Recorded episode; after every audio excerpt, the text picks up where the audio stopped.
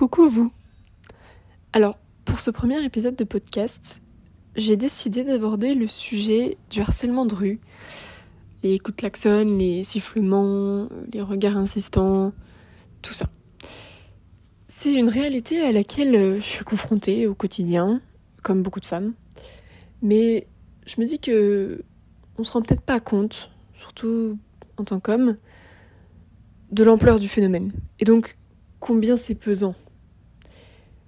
En fait, la rue, c'est un environnement assez hostile pour les femmes. On se sent pas en sécurité. On craint sans cesse de se faire aborder, siffler, lourdement draguer, voire insulter. Donc sortir, ça devient une réelle expédition, pour laquelle la préparation est déjà une prise de tête. En fonction de l'heure, de qui je suis accompagnée, de l'endroit où je vais, je vais pas m'habiller de la même façon, je vais pas prendre le même chemin, je vais pas arborer la même expression faciale.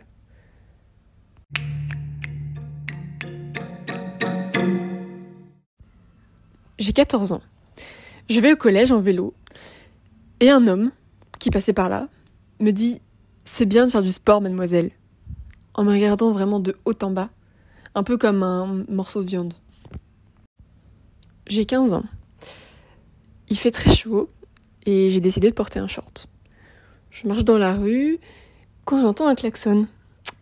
Je me dis que ça peut être quelqu'un que je connais, qui veut me faire signe, donc je me retourne.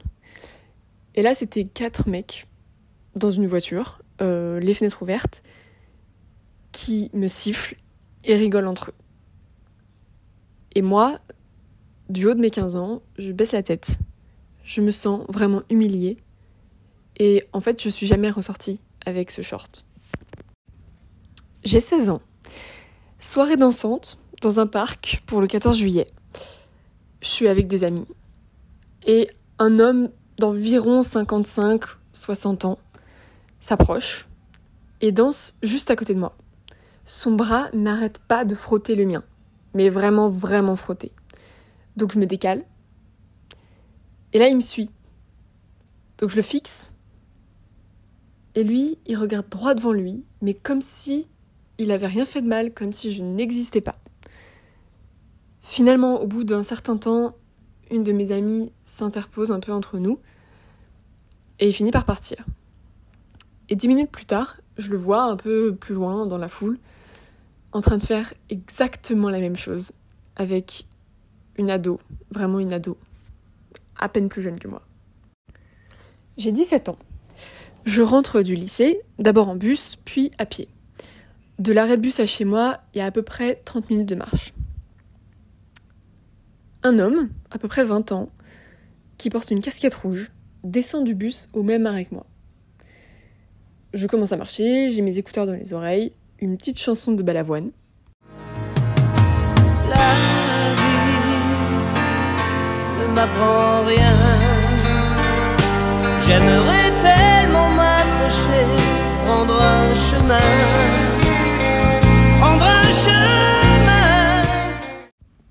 Pour rentrer chez moi, je devais prendre une route de campagne il n'y a pas de trottoir et c'est pas très fréquenté, à part euh, par quelques automobilistes vraiment pressés. Et je remarque que l'homme à la casquette rouge marche dans la même direction que moi sur cette même route, mais juste de l'autre côté de la route. On passe les derniers lotissements et je vois qu'il est encore là. C'est long, c'est très long. Et je commence à me dire que peut-être qu'il me suit. Donc je suis un peu stressée, je me dis je vais ralentir, comme ça il va me dépasser, et moi je finirai mon bout de chemin tranquille. Sauf que ça se passe pas tout à fait comme ça, il ralentit aussi. Donc il ne me dépasse jamais. Je décide donc d'accélérer en essayant de, je sais pas, le semer, en tout cas ne plus être dans son angle de vue. Il accélère aussi. Et vraiment, il maintient une, distance assez constante avec moi. Je veux pas qu'il sache où j'habite. Et là, à ce moment-là, je suis seule, au bord d'une route que peu de monde fréquente, simplement suivie par cet homme. Donc, je finis par prendre mon courage à deux mains. Je me retourne, je le regarde droit dans les yeux, tout en faisant mine d'appeler quelqu'un avec mon téléphone. Là, il s'arrête, il me regarde, mais un peu comme un enfant qui a fait une petite bêtise et qui a été pris en flagrant délit, voyez. Je continue ma route, je marche très vite et je regarde de temps en temps derrière moi pour voir s'il me suit. Il est plus là. Je finis par arriver chez moi, je ferme la porte à double tour. Et là, je craque. Je me mets à pleurer, je, tremble, je, je suis terrifiée. Je ne peux pas, je ne sais pas, et je reste là. Les lois ne font plus les hommes, mais quelques hommes font la loi. Et je ne peux pas, je ne sais pas, et je reste là. Des anecdotes comme celle-là, je pourrais vraiment en raconter pendant des heures. Et sincèrement, la plupart des femmes, je pense, le pourraient aussi. Alors du coup, ensemble, on élabore des stratégies. On en parle vraiment souvent entre nous. Il y a des vidéos qui circulent sur les réseaux sociaux. Euh, en gros, on se munit d'objets pour se défendre en cas d'attaque. On trouve des hum, techniques pour devenir repoussante aux yeux des hommes, genre se curer le nez, rôter, tout ça dans la rue quand on se fait embêter. On fait semblant d'appeler notre père, euh, un copain, euh, quelqu'un, pour qu'on nous laisse tranquille. On enfonce nos écouteurs, souvent sans musique d'ailleurs, et on baisse la tête quand on passe dans des endroits où il y a beaucoup d'hommes euh, un peu étranges. on se dit en couple pour avoir la paix quand on se fait draguer de manière très insistante, parce qu'en fait, visiblement, c'est la seule chose qui marche. Mais en fait, tout ça, ça n'arrive pas quand je suis accompagnée de mon père, d'un ami, de mon copain, ou même de mon petit frère, aussi jeune soit-il. Est-ce que seule la présence d'un homme peut imposer le respect? Est-ce qu'une femme seule ne peut pas juste espérer être tranquille? Aujourd'hui, j'ai 21 ans et je subis encore euh, ces regards insistants dans la rue, dans les transports. J'ai toujours peur de rentrer chez moi euh, une fois la nuit tombée. Je prends des chemins parfois plus longs pour éviter certains endroits. J'ose pas m'habiller comme je veux parce que j'ai peur de me faire embêter dans la rue, etc., etc. En fait, j'ai peur des hommes. Pas de tous, hein, bien évidemment, et heureusement, mais dans l'ensemble, je me sens pas en sécurité, je me sens pas à l'aise quand je suis en présence uniquement d'hommes.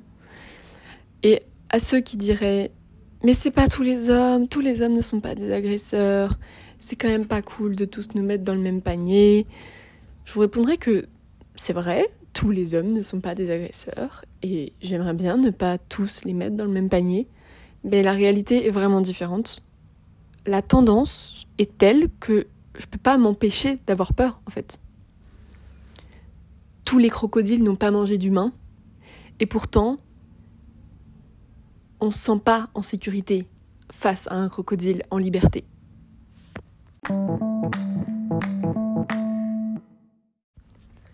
En droit, en France, tout le monde peut occuper l'espace public, marcher dans la rue, s'asseoir sur un banc, a priori sans craindre la moitié de la population avec qui il partage cet espace. Mais dans les faits, en tant que femme, je m'arrange pour prendre le moins de place possible, être quasi invisible, parce que clairement, on me fait comprendre que dans la rue, je ne suis pas la bienvenue. La ville appartient aux hommes.